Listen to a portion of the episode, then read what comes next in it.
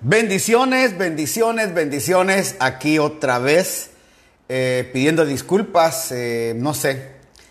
La verdad que ya hemos hablado con estos señores, como les dije ayer, vamos a volver a, intentar esta semana y ojalá que a través de este medio ahora sí se pueda otra vez hacer esta transmisión. Eh, aquí estamos una vez más pasando. Le voy a poner acá que estamos iniciando una vez más. Domingo 26.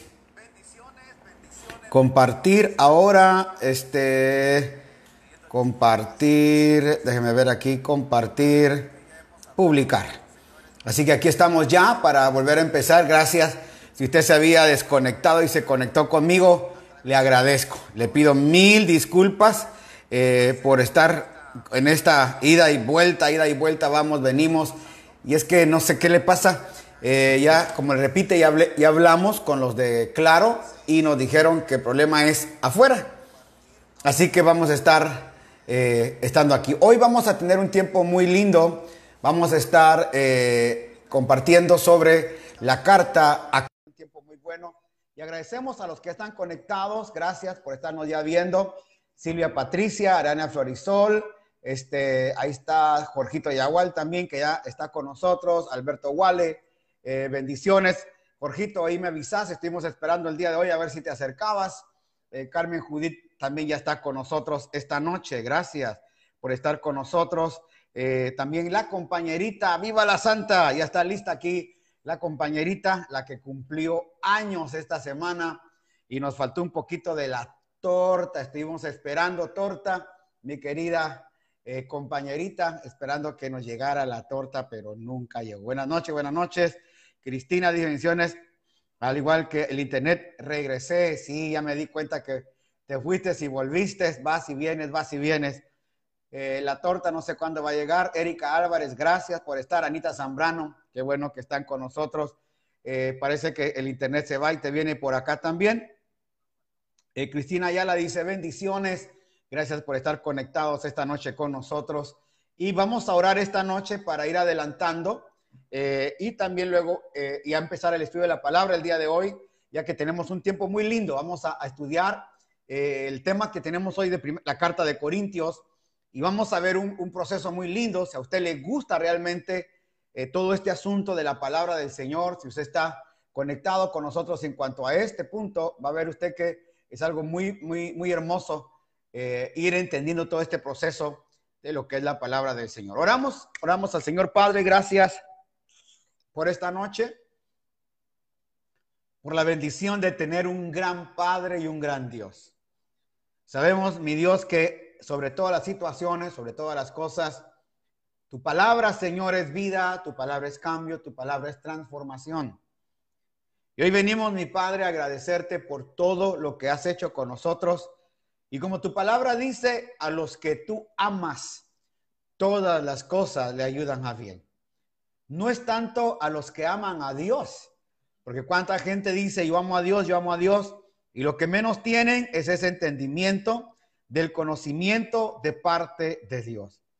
Por eso qué lindo llegar a entender que a los que a los que Dios ama, todas las cosas ayudan a bien. Y esta noche vamos, Señor, a agradecerte desde este inicio porque nos amas y todas las cosas alrededor que pasan nos ayudan a bien. Quizás han habido enfermedades, angustias, dolores o exceso de trabajo y en todo esto tú eres glorificado. Confiamos en tu palabra, confiamos en lo que has dicho a través de tu palabra. Siempre estarías con nosotros y que no nos vas a dejar. Por eso hoy venimos a creer esta palabra y confiando en esa palabra venimos hoy, Señor, a agradecerte y a bendecirte por lo que tú estás haciendo. Hoy, 26 de julio, Señor, agradecemos a cada hermano, cada hermana que está viendo. Agradecemos por todo lo que vamos a vivir este día en, en esta actividad. Agradecemos por lo que ya estamos viviendo en Cristo Jesús. Señor, que hoy empezar a entender este proceso de la iglesia de Corinto y cuánto puede afectar nuestra vida en el crecimiento y en la edificación, para que en la operación del Espíritu Santo podamos desarrollar y crecer juntos Gracias Dios por lo que estás haciendo en nuestras vidas, edificándolas cada reunión que tenemos. Bendecimos, Señor, las naciones, bendecimos los pueblos, bendecimos, Señor, los gobernadores, los presidentes, los alcaldes, todo aquello que está, Señor, en eminencia. Hoy lo bendecimos. Y en Cristo Jesús te agradecemos porque vamos a ver cosas grandes y cosas muy bellas en Cristo Jesús. Amén y amén. Gloria al Señor. Hoy tuvimos una oración un poquito corta, bastante, bastante corta dirá, y es porque queremos iniciar el tema de hoy de la carta de Corintios, sin antes todavía terminar de saludar a algunas personas que están con nosotros. Sofía Barahona, bendiciones desde Milagro, gracias, hermana Sofía. Está con nosotros Estefanía de Samaniego. Al fin te conectaste, Estefanía. Te quiero decir que el, primero de agosto a las cuatro y media va a ser nuestra próxima reunión, así que no vayas a faltar, por favor. Plácido Antonio Castro también está con nosotros. Bendiciones noches Buenas, bendecidas noches, apóstol Juan Escobar. Gracias, Antonio. Saludos. Ligia Villamares de New York. Mayra eh, Canarte también está viendo. Gracias. Y Emanuel Castillo Ceballos. Hermano Emanuel, hay trabajo para el nuevo local, así que a ver si te, te saludo un día de estos, te llamo para comunicarte que ya tenemos lugar donde vamos a estar y queremos que tú seas el que nos eche la mano en todo lo que vamos a hacer. Así que desde ya todo el mundo ya te señala porque nos vas a ayudar a hacer todo este proceso. ¿Viste? Eh, queremos agradecer a todos. Quiero contarles de que ya fuimos a ver el día sábado el local de reuniones donde vamos a estar.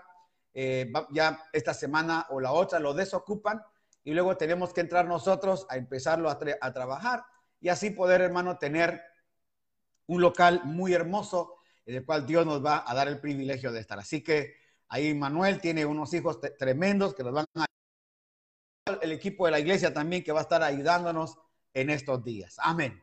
Hoy eh, vamos a empezar la primera carta de los Corintios. Vamos a empezar, eh, ya hemos estudiado Hechos, Romanos, hemos estudiado Efesios, Gálatas, eh, también Filipenses, Tito.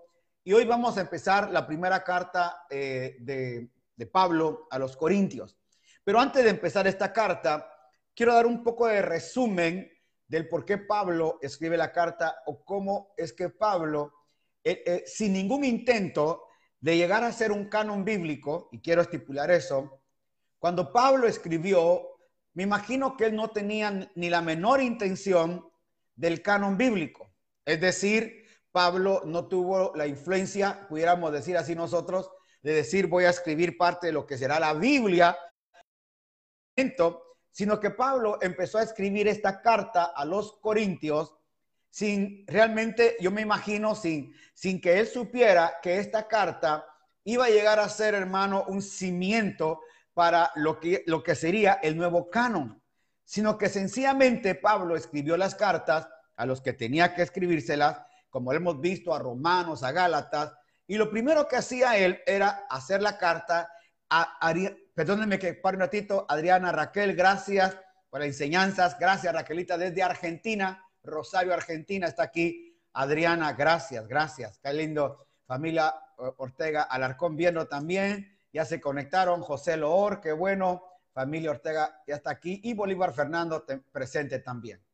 Como le repito, Pablo no tenía la menor intención de que su carta fuera una carta del canon bíblico. Así, que Pablo, al escribir su carta y llevarla, hermano, a, a la iglesia que él les escribía, era porque antes de hacer la carta, él ya, había tomado tiempo de estar en un, en un lugar y ahí empezar a edificar la iglesia. Jessica Plaza, Homero Andrade ya están acá. Entonces, cuando vemos esto, es porque Pablo, más o menos por el año 50, después de Cristo, Pablo llega a Corinto.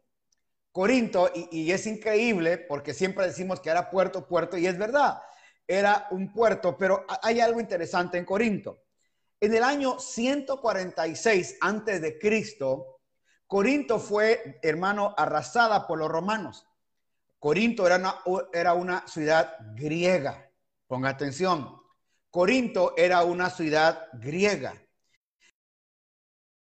de, dos mares que están ahí, creo que es el, eh, uno, eh, el mar negro o el mar Caspio, no tengo, no se me fue ahorita esa información, pero es, hermano, es como Panamá, es un punto específico en, un, en una región donde están eh, los dos, los dos, los dos, los dos mares, y en ese lugar llegaron los romanos y arrasaron todo, hermano, lo, limpiaron, de tal manera que cuando llegaron los romanos y destruyeron todo, quedó un pequeño grupo de personas. En el año 44 antes de Cristo, 100 años después, los mismos romanos vuelven a edificar esta ciudad. Pero ahora esta ciudad se la dan a los eh, legionarios romanos que habían ya, hermanos, regresado de las batallas que habían tenido y ahí les entregaban a ellos un pedazo de tierra para que ellos pudieran hacer su casa eh, y pudieran descansar. Otro asunto que los romanos establecieron ahí en, ahí en ese lugar era que pusieron un centro de adoración a la diosa Afrodita. En ese lugar habían varios altares de adoración. Los romanos tenían algo muy increíble. Los romanos, cuando invadían un pueblo, una ciudad, los romanos no imponían una religión, no imponían una cultura, lo que sí imponían eran, hermano, los impuestos que tenían que pagarlo, hermano, a, Roma. De tal manera que todos eh, ponían de la misma gente que estaba en esos lugares, los romanos buscaban para que hubieran cobradores de parte del mismo pueblo y a ellos les tocaba, a veces eran abusivos porque pedían más de la cuenta, como Mateo eh, le dice, recuerda que dice que eran odiados porque siendo de la misma raza, así, hermano, eh, habían eh, defraudado a su propio pueblo. De tal manera que cuando Pablo llega a ese lugar, empieza a ver todo lo que existe. Más o menos la ciudad tenía una cantidad aproximada de 600 mil habitantes, una ciudad bastante grande. 600 mil habitantes es una ciudad bastante grande.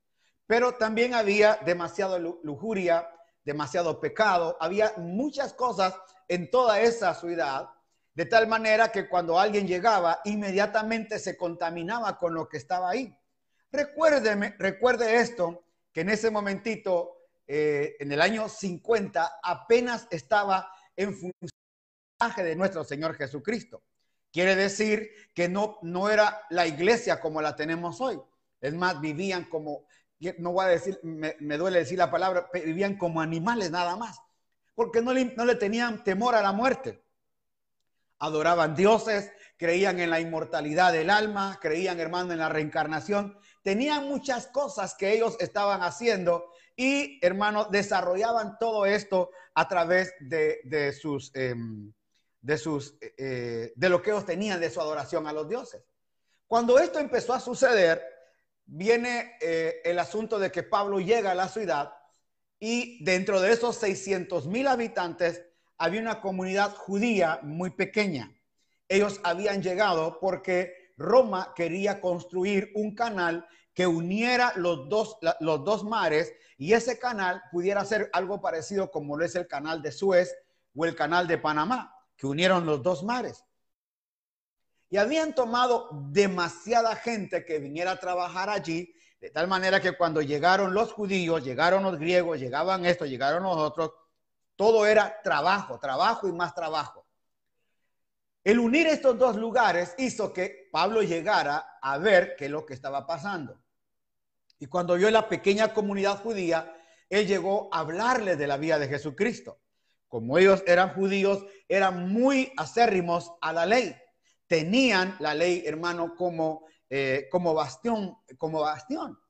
En otras palabras, los judíos no quisieron nada con el apóstol Pablo y desecharon. Entonces Pablo va a los gentiles y se vuelve una comunidad gentil, hermano, que venían de estar, eh, de estar, hermano, pecando, de estar viviendo en el mundo, mujeres, hermano, de la vida de la prostitución, hombres eh, militares que habían dejado la milicia y ahora, hermano, estaban con todo ese sinfín en sus cabezas. Era, era, un, era un Las Vegas, Nevada, eh, er, era un lugar de perdición. Era un lugar como todos los lugares de perdición. No andaban sin ley, andaban sin Dios, tenían a los soldados romanos que los gobernaban, los griegos estaban viviendo a la ley. Pero, pero, en ese momentito aparece el apóstol Pablo predicando el Evangelio de Jesucristo. este pequeño grupo de corintios, y usted lo puede ver en Hechos capítulo 18, que se quedó un año y medio Pablo en esa ciudad para empezar a establecer eh, el discipulado que él quería hacer. Ahí se establece el primer discipulado y Pablo empieza a trabajar con ellos durante un año y medio. Al año y medio Pablo se va de Corinto, hermano, y deja esa comunidad para empezar a desarrollarla. Esa comunidad cristiana que se estaba formando era una, era una comunidad que traía un... pero no tenía realmente claro todo el propósito. Acuérdese que Pablo, cuando se juntaba con alguien, era para edificarlo para poderlo elevar a otro nivel, de la potencia cero a la potencia 100. Así que Pablo empezó a transmitir este evangelio. Pero luego que Pablo se va, llegan a los oídos de Pablo lo que estaba pasando en esa iglesia. Pablo está pasando esto y en esta iglesia y te venimos a contar lo que está sucediendo. Entonces, las cartas que Pablo escribe a las iglesias, de la iglesia de Roma, la iglesia de Galacia, la iglesia de Éfeso, la iglesia de Corinto, las cartas que escribe a las diferentes iglesias es porque él ya había pasado por esas iglesias, ya había pasado por esos lugares, perdón, había fundado las iglesias, ahora él les escribía para que ellos volvieran a establecer el cimiento el cual ellos les habían puesto acá. Petite Pincay, bendiciones, qué bueno que estás con nosotros, José Barcia, Milena PBR ya está con nosotros, Alex Robalino también, Osvaldo Zúñiga, qué bueno, eh, eh, Gustavo Jordán, qué bueno que están con nosotros esta noche. Si hay alguna pregunta, ¿qué pasó aquí? ¿Qué pasó? ¿Dónde está acá? Uy, uy, uy, uy, déjeme ver. ¿Qué toqué? ¿Qué toqué? Aquí está. Ojalá que se vuelva, no sé qué toqué. Déjeme ver. Gloria a Dios. Ya dado vuelta a la cámara, perdone. por saludar, por saludar, Ana Roxana Wale, por saludar, mira lo que pasó, por saludar, qué bueno que están acá. Entonces, hoy quiero hablar de esta carta de los Corintios, porque eh, ahora, como ya le comenté, ya le expliqué, qué es lo que estaba viniendo de esta carta, qué es lo que estaba pasando en esa iglesia. Entonces, Pablo, en el año 50, 56, al 58, 60 por ahí, hace esta carta y se las envía a ellos. Es decir, un promedio de cuatro a cinco años después de que él estuvo ahí en, ese lugar. Que la escribe, hermano, esto es lo que les dice, y le vuelvo a repetir, el asunto era corregir los problemas que la iglesia tenía. Como vimos en la carta de Gálatas, les corrige el, asunto que ellos querían volver a la ley. En la carta de Éfeso no hay carta de corrección, sino es una carta de edificación. La carta es edificativa. La carta a los romanos también es una carta de edificación y algunos le han llamado a la carta de los romanos el quinto evangelio porque es una carta muy específica desde que empieza hasta que termina, nos da pormenores muy hermosos de lo que es la salvación. Ahora bien, ¿qué viene entonces ahora? Esta carta, Pablo empieza a dar algunos toques. Veamos esto. Pablo llamado a ser apóstol de Jesucristo por voluntad de Dios y el hermano Sóstenes a la iglesia de Dios que está en Corinto. Mire cómo es esto. Pablo llamado a ser apóstol de Jesucristo por la voluntad de Dios y el hermano Sóstenes a la iglesia de Dios que está en Corinto. Recuerde que esta iglesia era una iglesia que estaba bastante, eh, bastante mal. A los santificados en Cristo Jesús. Le llama santos. Oiga, llamados a ser santos con todos los que en cualquier lugar invocan el nombre de nuestro Señor Jesucristo, Señor de ellos y nuestro. Gracia y paz a vosotros. Mire, el saludo tan hermoso que Pablo da. Sí, me, confundí, di la vuelta a, la cámara y por eso salió al otro lado por saludar a los hermanitos acá. Dice gracia y paz. Mire el saludo, el saludo de Pablo. Gracia y paz. A vosotros de Dios nuestro Padre y nuestro Señor Jesucristo. El saludo es corto y les explica quién es Él y explica su función. Perdónenme. Ahora viene esto. Gracias doy a mi Dios siempre por vosotros, por la gracia de Dios que os fue dada en Cristo Jesús. Porque en todas las cosas, mire, mire lo que le dice, porque en todas las cosas fuisteis enriquecidos en Él. En todas las cosas ya hemos sido enriquecidos en Él, en Cristo, en toda palabra y en toda ciencia. O sea que nosotros ya hemos sido enriquecidos. Dejemos de andar buscando eh, ser, oiga, la prosperidad económica, porque nosotros ya fuimos enriquecidos en toda palabra y en toda ciencia. Es decir, Señor, dame sabiduría para poder administrar el don que tú me has dado. Dame sabiduría para administrar los recursos. Dame sabiduría para administrar el negocio. Dame sabiduría que las riquezas de Dios sean sabiduría para administrar, porque es fácil pedir el número de la lotería, pero si no se sabe administrar el dinero que se puede ganar, usted puede ganar 10 mil dólares mensuales, y si no somos buenos administradores de los recursos de Dios, vamos a siempre a tener pobreza. No es dinero, es sabiduría, es ciencia. Porque en todas las cosas fuisteis, no seremos enriquecidos en él, en toda palabra y ciencia así como el testimonio acerca de Cristo ha sido confirmado en vosotros, de tal manera que nada os falte en ningún don, nada os falte en ningún don, esperando la manifestación de nuestro Señor Jesucristo, el cual, mire este texto es hermoso hermano, el cual también os confirmará hasta el fin. Hay una coma, hasta el fin para que seáis irreprensibles en el día de nuestro Señor Jesucristo. O sea que la confirmación de Dios a nuestra vida no es una confirmación que se va a dar, sino que va a ser una confirmación que ya está. O sea que todos los días hay una confirmación en usted de que es hijo de Dios. Hay una confirmación en usted de que usted pertenece a nuestro Señor Jesucristo. Y esa confirmación, hermano, es hasta el fin para que nosotros seamos irreprensibles en el día del Señor Jesucristo. El único que nos va a hacer irreprensibles es el mismo. Podemos llegar, hermano, a eso. Es por la gracia de nuestro Señor Jesucristo. Dice, fiel es Dios, por el cual fuiste llamados a la comunión con su Hijo Jesucristo, nuestro Señor. Dios es fiel. Por eso es que nos unió a, Él a través de Cristo. Ahora aquí viene realmente uno de los objetivos de la carta, porque esta carta del apóstol Pablo a Corinto es una carta que va a corregir muchas cosas que esta iglesia tenía. Puede ser que también corrija muchas cosas de nuestra vida, de nuestras congregaciones, corrija parte de lo que la iglesia de hoy necesita ser corregida y edificada. Porque el asunto, hermano, no es agarrar el texto y, lanzarlo, sino que es realmente entender lo que esta palabra de Guatemala, gracias por estar con nosotros.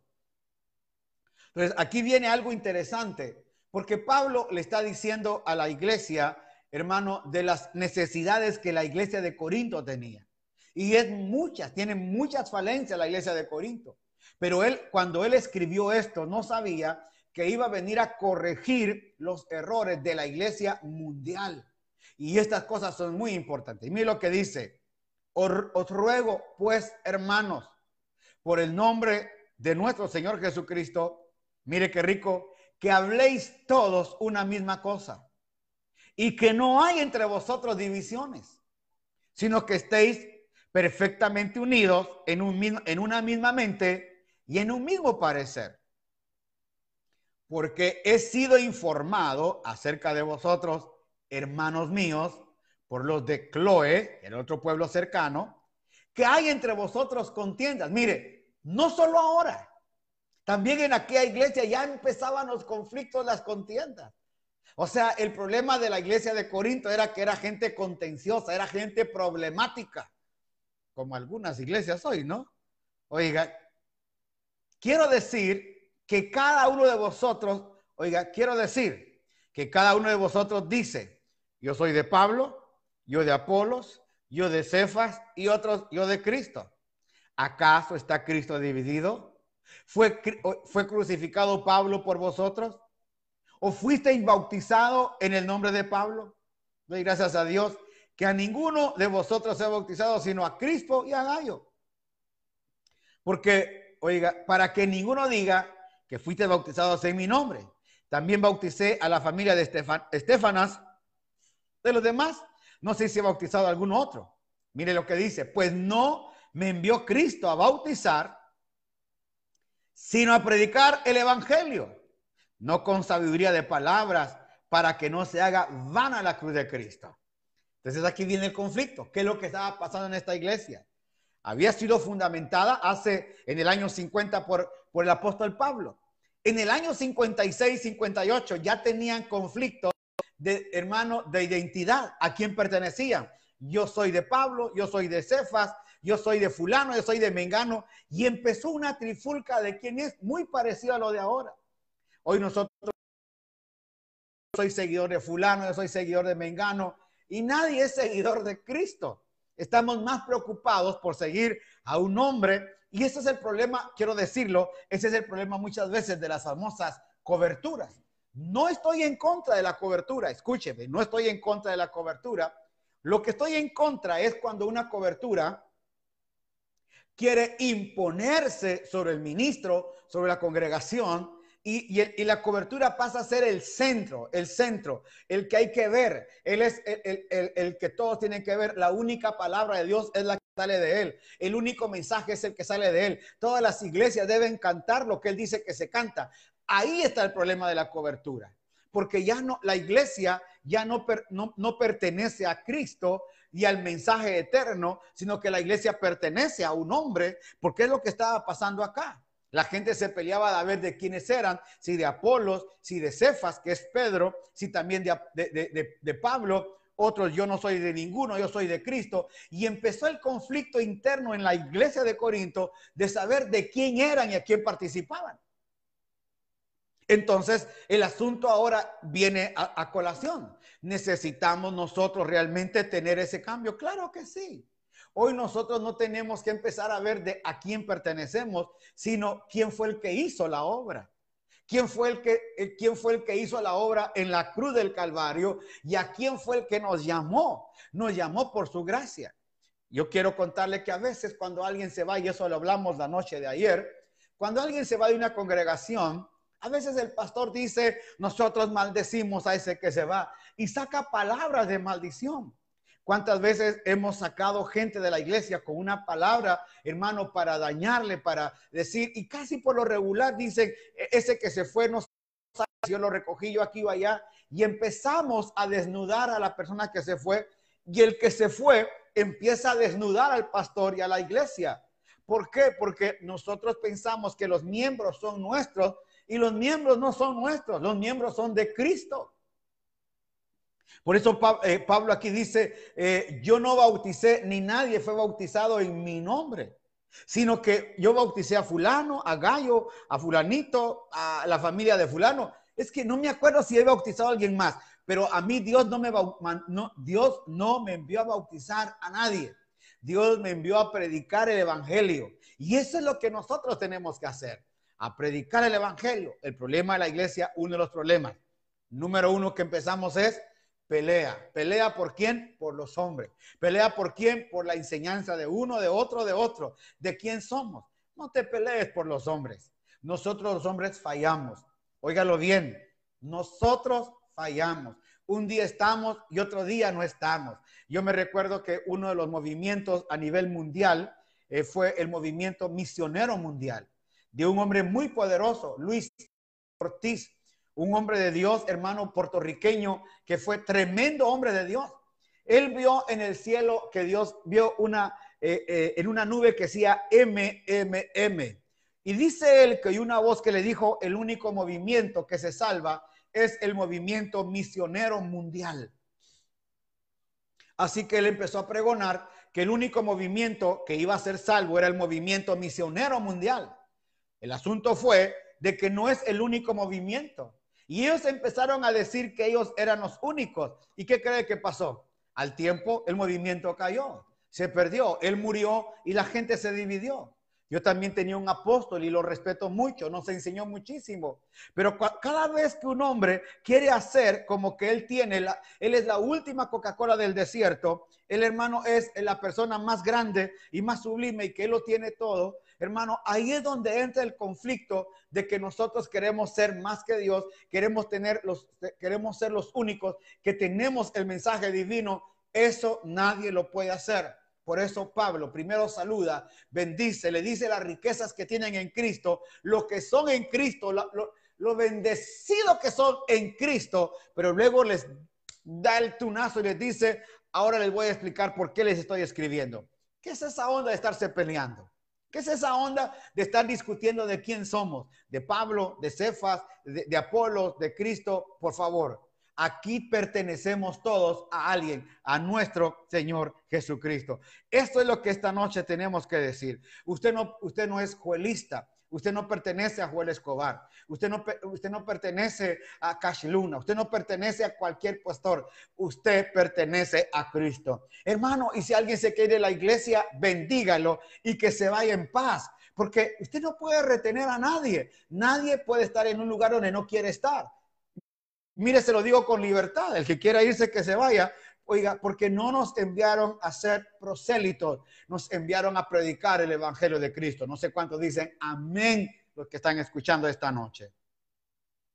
Mire lo que dice acá. Porque la palabra de la cruz es locura a los que se pierden, pero a los que se salvan, esto es a nosotros, es poder de Dios. Pues está escrito, Destruiré la sabiduría de los sabios y desecharé el entendimiento de los entendidos. ¿Dónde está el sabio? ¿Dónde está el escriba? ¿Dónde está el disputador de este siglo? ¿No ha enloquecido Dios la sabiduría de este mundo? Mire cómo Pablo de un momento a otro cambia todo, cómo Pablo cambia las circunstancias de su mensaje y cómo Pablo ahora viene eh, a decir, ok, les voy a explicar algo de lo que está pasando. La palabra de la cruz es locura a los que se pierden. Entienda que el mensaje de Cristo, entienda que los, los primeros hombres no predicaban, no, no hablaban del cristianismo. Escuche esto. Los primeros hombres no predicaban el cristianismo. Los primeros hombres, los primeros hombres eh, tenían un mensaje que vivían. Esto es lo más hermoso. Los primeros hombres no estaban predicando a Cristo, pero no eran no predicaban el cristianismo, tenían un mensaje. Y esto es lo más maravilloso, tener un mensaje. Por eso dice que la palabra de la cruz es locura a los que se pierden, a los que se salvan. Esto es a nosotros, es poder de Dios, pues está escrito. Voy a destruir la sabiduría de los sabios y voy a desechar el entendimiento de los entendidos. ¿Dónde está el sabio? ¿Dónde está el escriba? ¿Dónde está el disputador de este siglo? No ha enloquecido Dios la sabiduría del mundo pues ya, mire, mire qué texto tan lindo.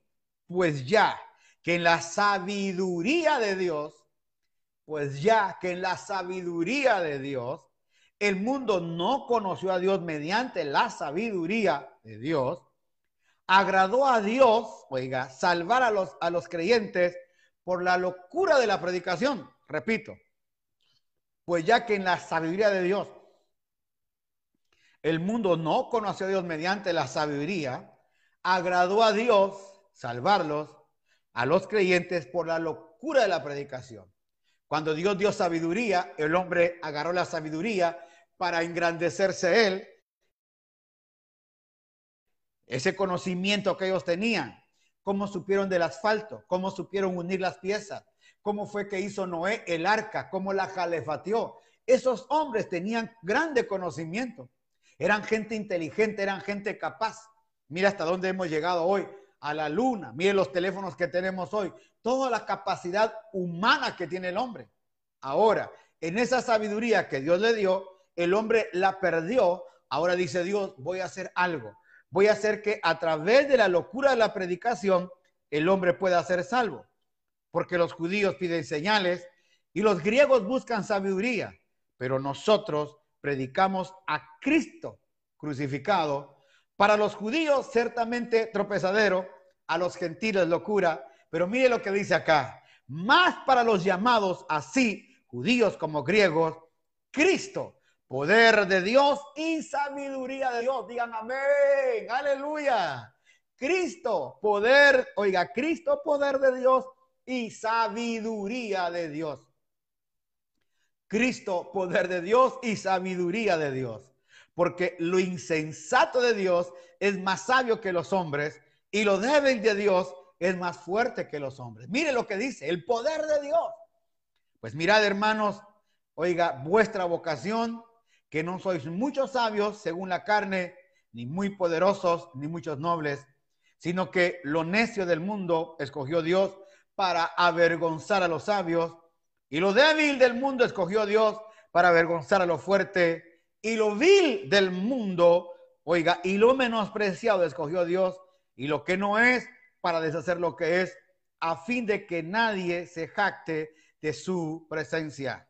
Mas por él estáis vosotros en Cristo Jesús, el cual nos ha sido hecha por Dios sabiduría, justificación, santificación y redención. Aleluya, mire qué lindo.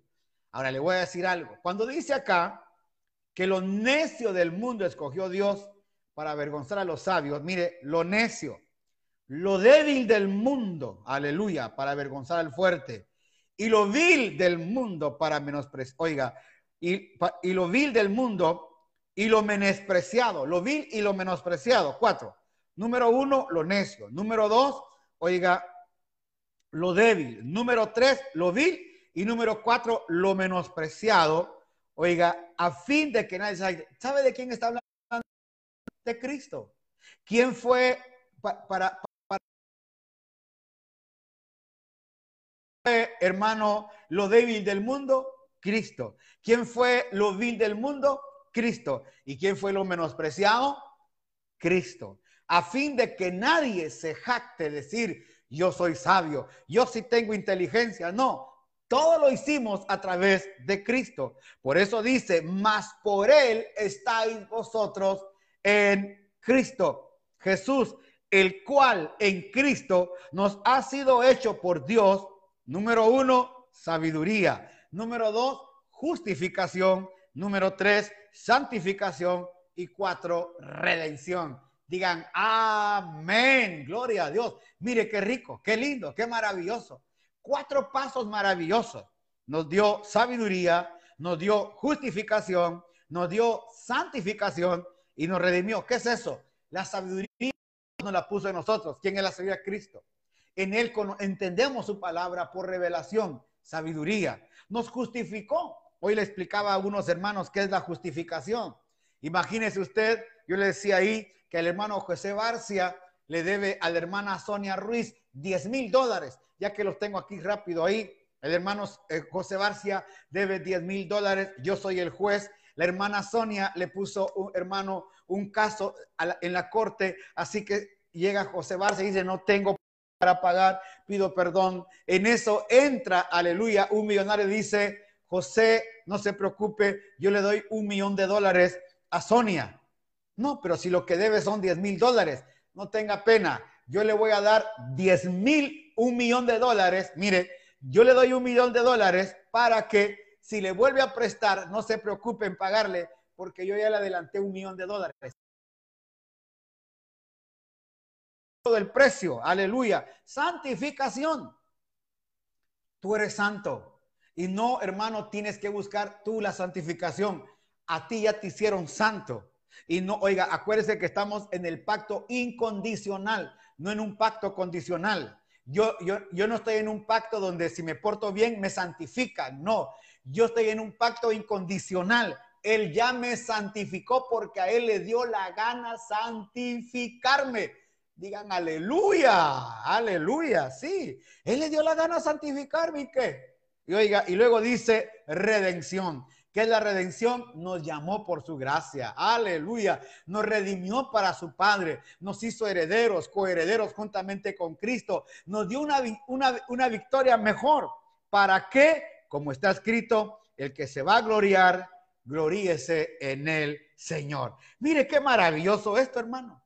O sea que Pablo les viene a decir a la iglesia, primero, las riquezas que tienen. Número dos, le dice, hermano, que no se anden peleando con esos conflictos, porque al final y al cabo el Evangelio es poder de Dios. Ese Evangelio en el cual ellos han creído, no se lo revelaron a los sabios, no se lo dieron a los más inteligentes, se lo dieron, hermano, que a través de Cristo llegara a nosotros por misericordia, por misericordia y gracia. Y esa gracia nos esa gracia, hermano, nos santifica, esa gracia nos redimió. A través de esa gracia tenemos todo en Cristo. Qué maravilloso. Por eso yo le vengo a decir esta noche, ¿por qué nosotros Perdóneme. ¿Por qué nosotros, Linda Jezabel está con nosotros? Gracias. ¿Por qué nosotros en, lugar de estarnos peleando como congregaciones, por qué nosotros en estar criticando a los ministros, por qué no nos preparamos en la palabra? Y empezamos a vivir la palabra. Y empezamos a hacer la palabra del Señor. Y empezamos a hacer que la palabra se cumpla en nosotros. Aleluya. Y empezamos a hacer que esa palabra empiece a habitarnos y haga cosas hermosas en nosotros. Por eso es que Pablo termina esta carta como la termina, dándonos, hermano, tremenda visión, dándonos tremendo impacto en la gracia de Cristo. Aleluya, dándonos, hermano, a conocer esta sabiduría. Porque dice, oiga, más para los llamados, así judíos como griegos. Hermano, Cristo, poder de Dios y sabiduría de Dios. Cristo, poder de Dios y sabiduría de Dios. Eso es lo que hace nosotros. ¿Por qué nosotros nos peleamos tanto? Si lo que tenemos que realmente hacer es, hermanos, tener esa gracia bendita que nos alcanzó, nos redimió. Vuelvo a repetir, usted no pertenece a Joel Escobar. Usted no, usted no pertenece a Guillermo Maldonado. Usted no pertenece a cualquier pastor de la tierra. Usted pertenece a Cristo Jesús.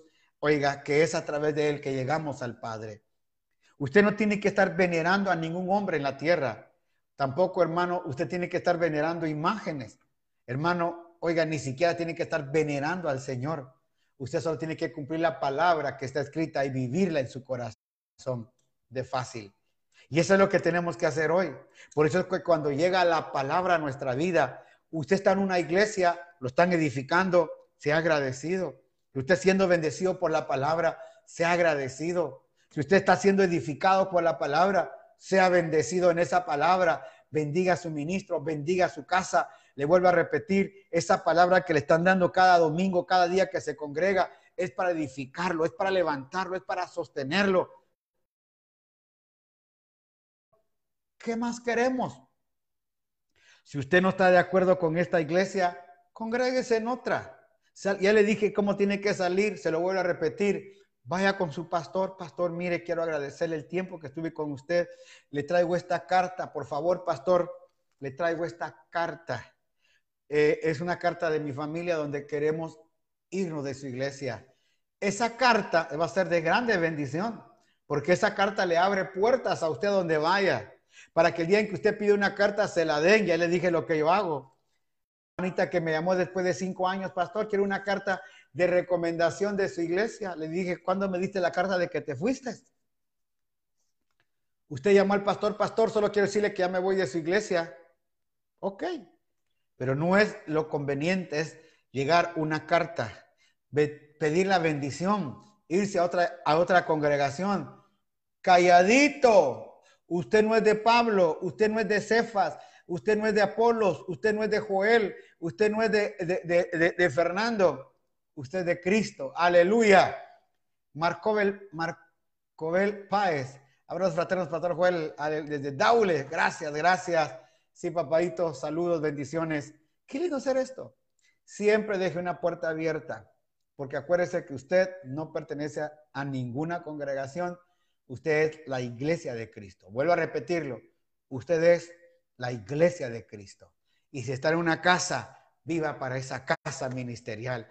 Bendiga a su pastor. Si hay que pintar, pinte. Si hay que barrer, barra. Si hay que recoger sillas, recójalas. El tiempo que va a estar ahí, usted tiene que ser útil en esa casa. Usted me pregunta cómo fue mi, vida de joven, de adolescente, de niño. hermano, fue iglesia, iglesia, iglesia, culto, culto, culto. Pero nunca, hermano, estuve en una banca malagradeciendo al pastor. Siempre estuve sirviendo. Siempre, hermano, fui fiel. Saludos, Cintia Alvear. Gusto de saludarte. Gracias por conectarte desde Quevedo. Qué lindo verte, qué lindo verte acá.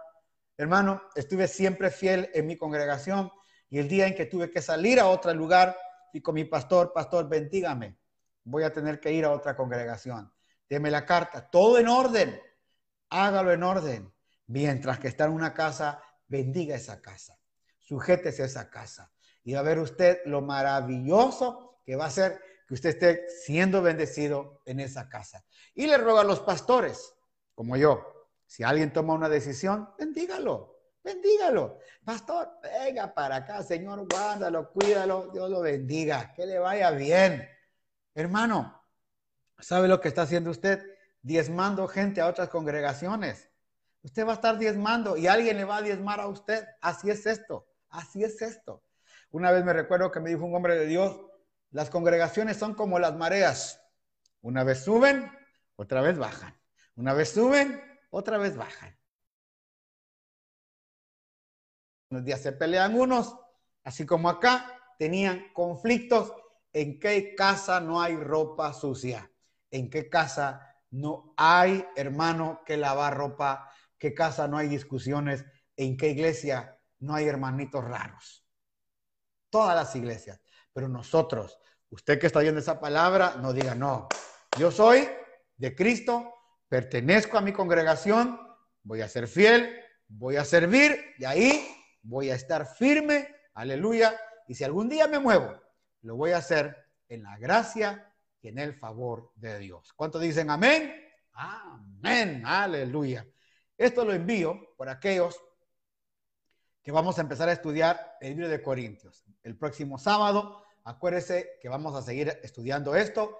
Mañana es la clase, hermano, de liderazgo, clase de liderazgo, en la cual vamos a estar acá y hermano, eh, vamos a empezar ya con la eh, renovación de nuestro local. Así que por favor, eh, hermano Joselo, ya te dije qué es lo que vamos a hacer.